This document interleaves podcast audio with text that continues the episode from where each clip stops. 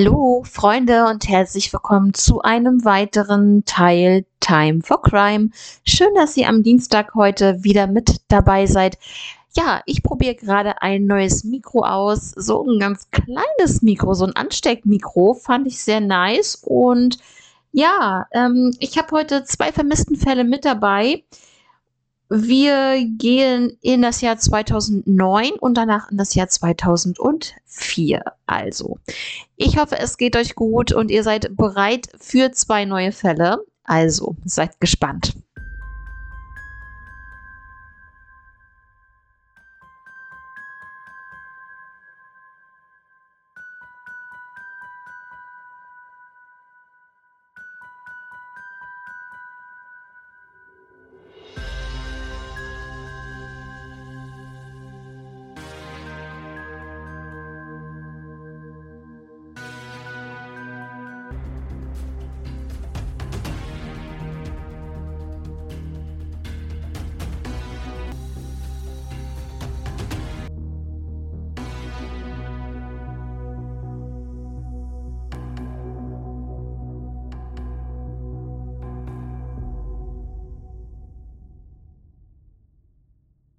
Ja, Leute, ich experimentiere noch so ein bisschen mit dem Mikro, also ähm, bitte seht es äh, mir nach, wenn vielleicht die Qualität dann doch nicht so gut ist. Ich äh, halte es jetzt wieder ein bisschen weiter weg, weil ich eben schon gemerkt habe, dass es vielleicht doch ein bisschen zu laut und ähm, ja, zu laut wird. Ja, also, wir gehen in den ersten Fall. Ja, der erste Fall ist ein vermissten Fall aus Österreich. Es geht hier um den Fall von Franz Leis. Er wurde am 3. April 1941 in Zwingendorf in Österreich geboren. Im Jahr 2009 lebte er in Kleinhaugsdorf und hatte kurz vor seinem Verschwinden ein Grundstück erworben. Sehr interessant auf jeden Fall, ähm, kann natürlich auch damit zusammenhängen. Ähm, auf diesem Grundstück war ein kleines Haus äh, und eine große Lagerhalle zu finden. Franz handelte nämlich mit Gebrauchtwagen und äh, ja, er wollte eigentlich alles komplett umbauen, renovieren und dann halt für seinen Gebrauchtwagenhandel, ähm, sag ich mal, ja, benutzen. Und also das ganze Anwesen ähm, Im Jahr 2009, wo wir jetzt gerade uns befinden, ist Franz 67 Jahre alt und mh, mm, er hat eine Freundin, aber er braucht seinen Freiraum. Also die beiden wohnen nicht, wohnen nicht zusammen und ähm, sie telefonieren täglich und ähm, ein paar Mal die Woche sehen sie sich. Aber ähm, ja, der Franz braucht seinen Freiraum und er trifft sich halt auch hin und wieder mit anderen Frauen. Das weiß aber seine Lebensgefährtin. Und ich muss euch sagen, Franz liebte seine zwei Hunde. Er hatte zwei Hunde, einen Mischling und einen Rottweiler. Und ja, er war halt wirklich sehr lebensfroh, lustig, zuverlässig vor allen Dingen. Zwar manchmal so eine Art Choleriker, aber ähm, sehr liebenswürdig. Seine Lebensgefährtin sah Franz das letzte Mal am 20. März 2009. Ähm, da waren sie und, und Franz und der tschechische Leiharbeiter Rudi ähm, zusammen auf dem Grundstück und arbeiteten dort. Um 19.30 Uhr rief sie Franz dann nochmal an und er sagte halt das Treffen am Abend ab. Also sie wollten sich abends nochmal sehen, aber ihm ging es halt wohl nicht so gut, angeblich. Und er hat dann halt das Treffen am Telefon abgesagt. Und im Hintergrund hörte sie hm, mehrere Männerstimmen, die wirklich sehr tief und dunkel klangen und auch komplett in einer anderen Sprache sprachen. Und das konnte sie nicht wirklich zuordnen. Sie hat äh, Franz dann später nochmal angerufen und ähm, er ging zwar ran, aber er meinte halt, er wäre zu müde und ähm, sein Handy wäre defekt. Und ähm, ja, das war das letzte Mal, dass sie mit Franz Kontakt hatte. Und ähm, danach brach der Kontakt für mindestens die nächsten zwei Wochen komplett ab. Also es gab kein Lebenszeichen mehr von Franz. Und ähm, das war natürlich später etwas beunruhigend für die Lebensgefährtin, weil er war zwar zuverlässig, sie wusste auch, dass er halt seinen Freiraum brauchte, aber sich innerhalb von zwei Wochen komplett gar nicht mehr zu melden von sich aus, das war sehr, sehr untypisch. Und sie meinte, sie hatte schon so ein komisches Gefühl, dass ist irgendwas passiert. Und ähm, genau, sie fuhr dann halt zu seinem Haus und ähm, sie merkte, dass alles so war wie vor zwei Wochen. Also sie hatte so das Gefühl, dass er gar nicht da war in, äh, die zwei Wochen über. Und ähm, dann lag da noch sein Reisepass und seine dritten Zähne lagen da. Also ich bitte euch, wenn da die dritten Zähne liegen und er hat wirklich auf sein Äußeres geachtet und so weiter, also könnt ihr euch ja vorstellen, ähm, und dann ähm, nimmt man die dritten Zähne nicht mit. Also ja, wenn die dritten Zähne da liegen, äh, ja, ein Ersatz dafür hatte er nicht. Das sage ich mal so, ja. Also können wir uns ja schon denken, dass da irgendwas faul ist an der ganzen Story. Was aber jetzt auch sehr, sehr krass ist, muss ich euch sagen, ist, dass die beiden Hunde mit Franz zusammen verschwunden sind. Die Hunde waren auch nicht mehr auffindbar. Und ähm, auch der blaue VW, äh, das blaue VW Cabrio von ihm war auch verschwunden. Genauso wie der Leiharbeiter Rudy. Der war auch nicht mehr dort äh, aufzutreiben. Und ja, natürlich hat seine Lebensgefährtin sofort eine Vermisstenmeldung aufgegeben. Und ja, es wurde bestätigt, dass es mehrere Abhebungen von seinem Konto gab. Das war dann so ein sechsstelliger Betrag. Und da ist dann wieder die Frage erst einmal, die da aufkommt, wie kommt er überhaupt an so viel Geld? Und wenn er so viel Geld hat, wie, ähm, wofür braucht er das, dass er das ganze Geld abhebt, ja? Und ähm, es wurde halt noch so ein bisschen Nachforschung betrieben, natürlich seitens der Polizei, ganz klar. Die Kribo forscht nach, ja. Ähm, ist ja auch ähm, ihr Job. Und äh, ich muss euch ganz ehrlich sagen, er hatte vorher ein anderes Grundstück gehabt und das hat er verkauft. Also es kann auch daran liegen, dass er das Grundstück verkauft hat, dass er wirklich so viel Geld äh, hatte, dass er das auch dementsprechend abheben konnte.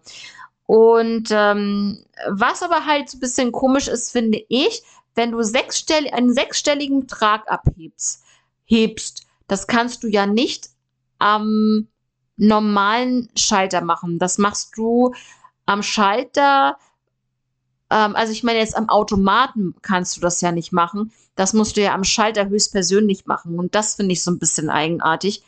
Und da denke ich mal, dass die möglichen Entführer ihn benutzt haben, dass er dort wirklich seine Unterschrift, dass er dorthin geht, seine Unterschrift ähm, gibt und dass er das Geld übergeben bekommt. Ähm, ja, also denke ich mal, dass sie ihn dann vielleicht danach umgebracht haben. Ich weiß es nicht. Ähm, das kann ich mir sehr, sehr gut vorstellen, weil wie sollten sie sonst an so viel Geld kommen? Und beziehungsweise ja, stelle ich mir halt so vor, dass die Täter natürlich das Geld gesehen haben, ganz klar. Warum sollte er sonst so viel abheben? Also ich, ich will mir sonst nicht in den Kopf, ne? Und ähm, genau, also ähm, zwei Monate lang war es um den Fall komplett ähm, still. Zwei Monate lang blieb er verschwunden, aber dann passierte etwas Seltsames, Leute. Ähm, das glaubt ihr nicht, aber es ist wirklich wahr. Ich habe euch von den beiden Hunden erzählt, die mit ihm verschwunden sind. Diese beiden tauchten in der Nähe des Zuhauses von Franz wieder auf.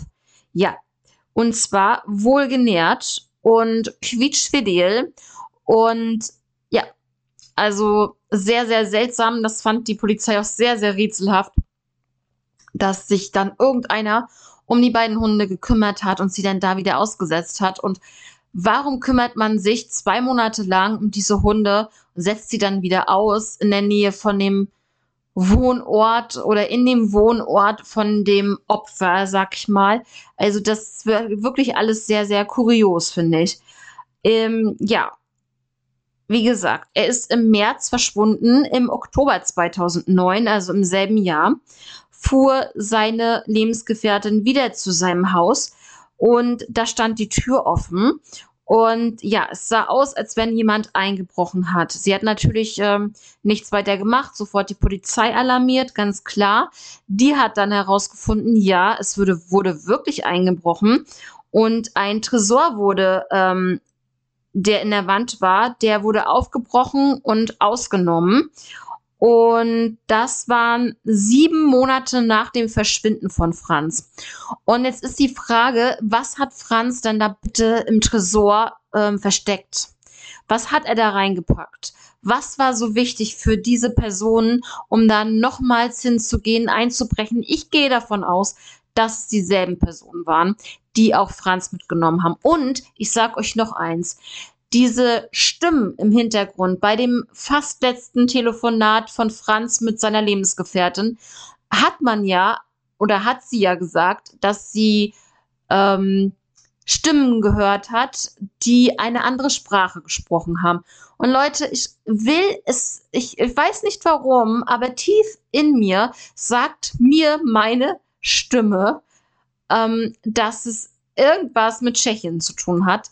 Denn auch der Leiharbeiter Rudy, der dort ja auch äh, lebte ähm, und ihm geholfen hat auf, äh, auf dem Gelände und so weiter, der war aus Tschechien. Und warum sollte er nicht irgendwelche Leute dahin geholt haben? Und ähm, kann ich mir sehr, sehr gut vorstellen. Ja, also wie gesagt, dieser Einbruch war sieben Monate nach dem Verschwinden von Franz in seinem Haus. Und ähm, das Fahrzeug, wie gesagt, was mit ihm verschwunden war, das war der blaue VW, äh, das blaue VW äh, Cabriolet mit dem Kennzeichen HL61JI.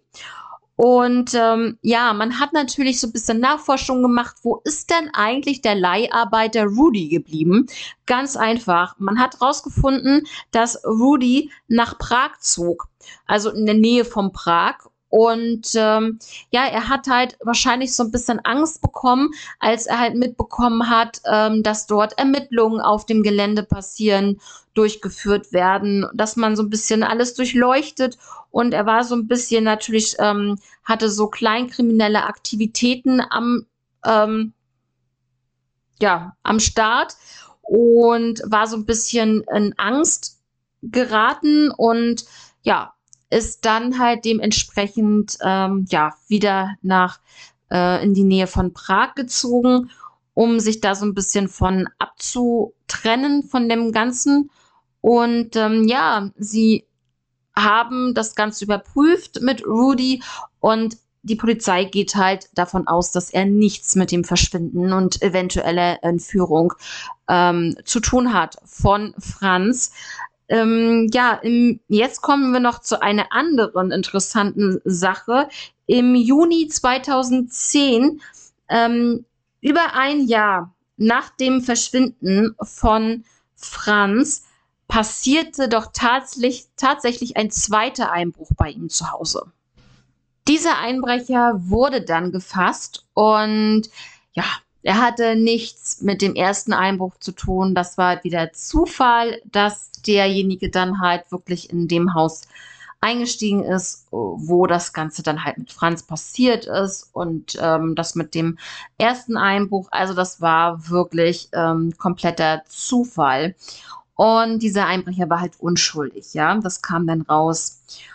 Ja, die erste Theorie ist natürlich, dass äh, Franz einem Verbrechen zum Opfer gefallen ist und jetzt wird es, ähm, jetzt hört mal genau hin, jetzt wird es nämlich sehr, sehr interessant.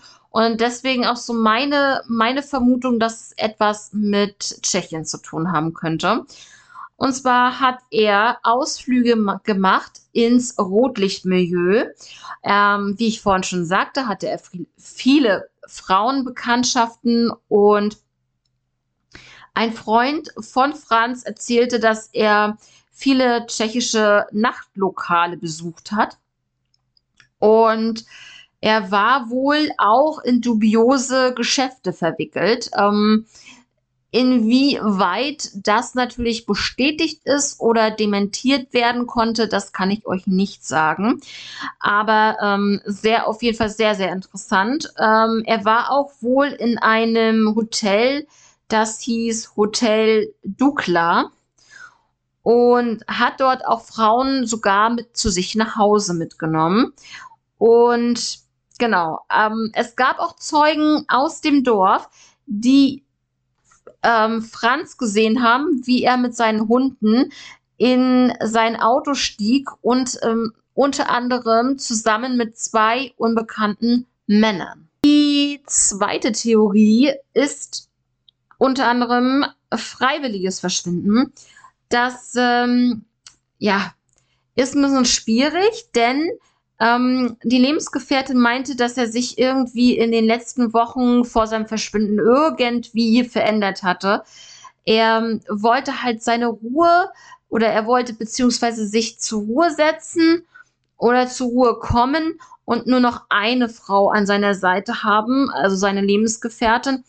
Ähm, was für sie natürlich schön ist, aber sie fand es trotzdem eigenartig, diese plötzlich, dieser plötzliche Sinnes Sinneswandel von ihm. Und genau, ähm, aber diese speziellen Männer, ähm, von dem auch die Zeugen gesprochen haben oder auch die Lebensgefährtin, die diese Männerstimmen gehört hatte bei diesem Telefonat im Hintergrund. Diese bestimmten Männer sind Dreh- und Angelpunkt in diesem Fall. Definitiv. Das meint die Kripo und es ist halt schwierig, ähm, wenn man überhaupt keine Anhaltspunkte hat, wer diese Männer sein könnten, da überhaupt Nachforschungen zu machen. Jetzt einmal zur Beschreibung von Franz. Also ähm, Beschreibung in dem Sinne, er verschwand am 20. März 2009 mit 67 Jahren. Er hatte einen blauen VW Golf 2 Cabriolet. Er war äh, 1,85 Meter groß, 90 Kilo schwer und graumelierte Haare hatte er. Das, äh, ja, das einmal dazu. Mehr habe ich da jetzt nicht gefunden. Und das große Grundstück, von dem ich euch erzählt habe, ist dann im Jahr 2012 versteigert worden. Also es gehört jetzt jemand anderem und es ist halt wirklich sehr, sehr komisch, dass er da einfach so verschwunden ist. Und ich gehe nicht von einem freiwilligen Verschwinden aus, weil wenn er freiwillig verschwunden wäre, dann wären seine Hunde definitiv nicht nochmal aufgetaucht. Denn ich glaube, so wie jeder von uns seine Tiere, seine Haustiere liebt, hat auch Franz seine Hunde geliebt. Und ähm, ich denke nicht, dass er sie da irgendwie nochmal ausgesetzt hätte. Ähm, ja, aus, vor allen Dingen ausgesetzt finde ich irgendwie auch so ein bisschen eigenartig. Ähm, wenn er das gewesen wäre, was ich ja nicht glaube.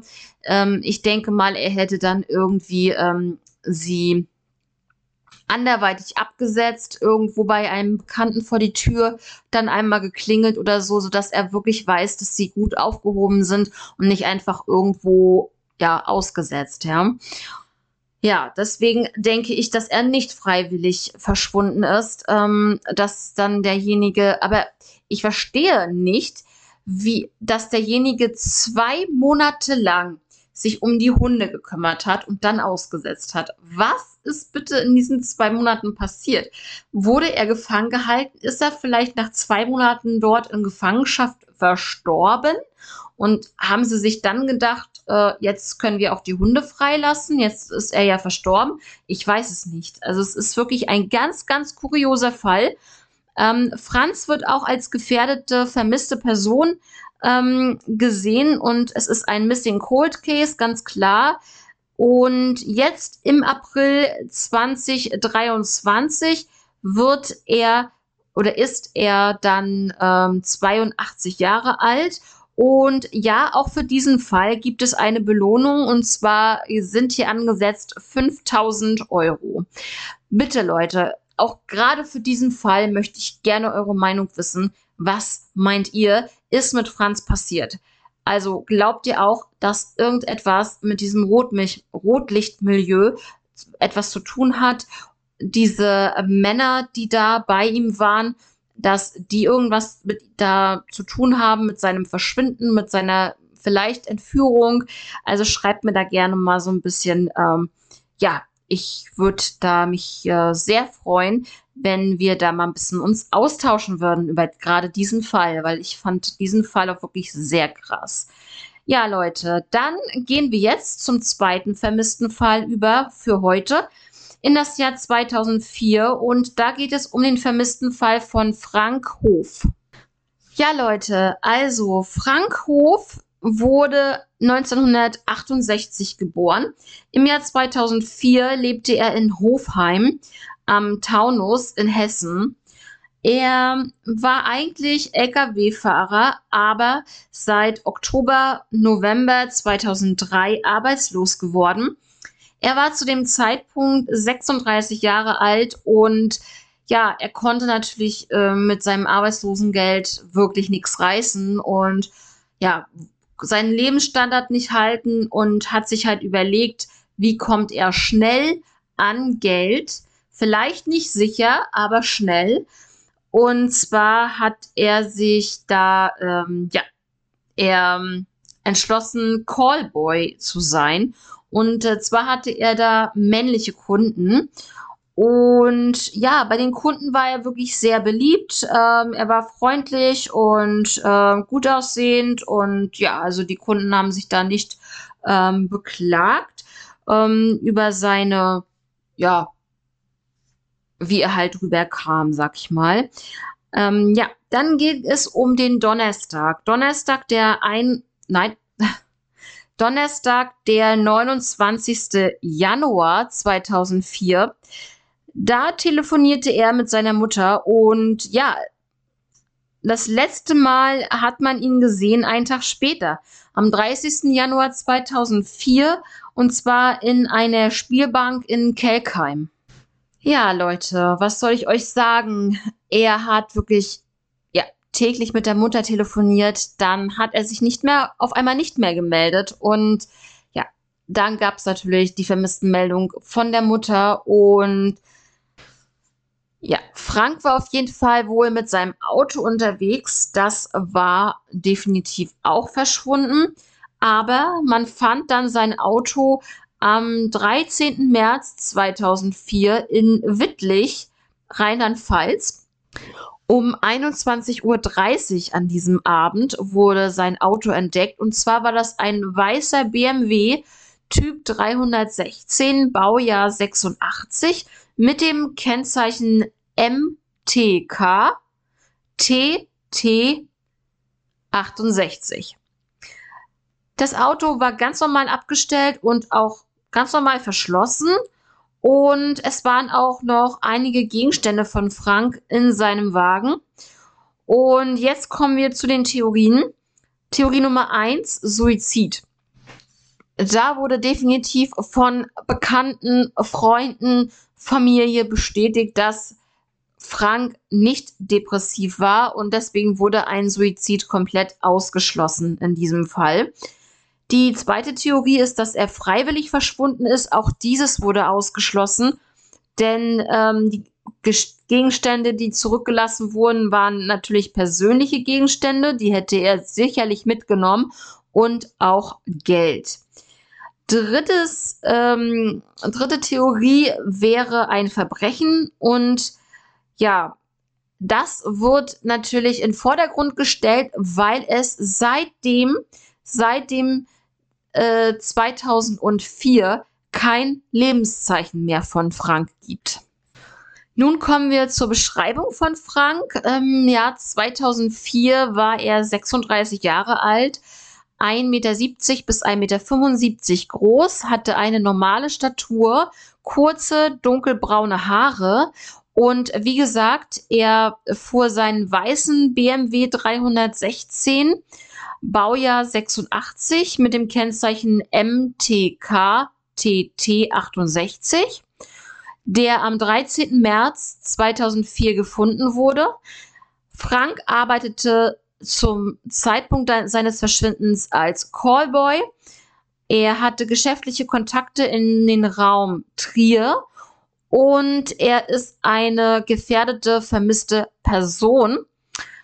So haben die Ermittler das eingestuft und ist bereits seit 19 Jahren verschwunden, Leute.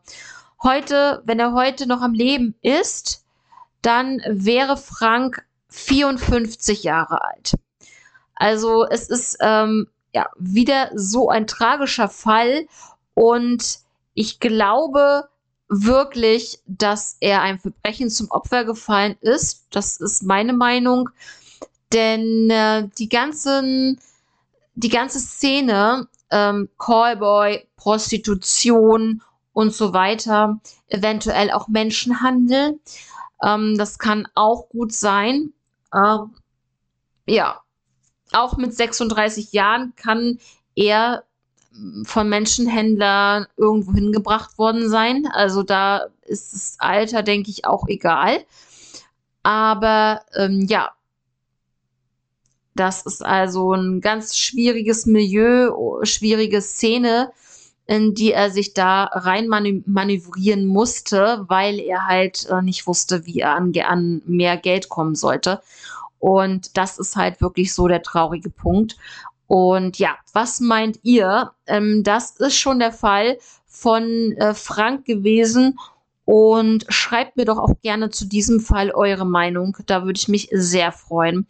Ja, Leute, das waren zwei interessante Fälle aus Österreich und Deutschland. Ähm, also nicht weit weg. Und ja, wie gesagt, passt alle auf euch auf. Immer wieder sage ich das trotzdem nochmal. Aber ihr True Crime Freunde da draußen, ihr wisst schon, worauf ihr achten müsst, hundertprozentig. Ihr seid wahrscheinlich auch genau wie ich immer so ein bisschen vorsichtig. Trotzdem leben, leben und äh, Spaß haben und Freude haben. Und äh, das ist ganz wichtig, aber trotzdem immer noch so ein bisschen mit dem Auge auf die Umgebung. Das ist immer, finde ich, ganz, ganz wichtig. Also, wie gesagt, in dem Sinne, passt alle gut auf euch auf und wir hören uns am Freitag wieder. Habt eine angenehme und stressfreie Woche. Bis zum Freitag. Macht es gut. Bis dann. Ciao.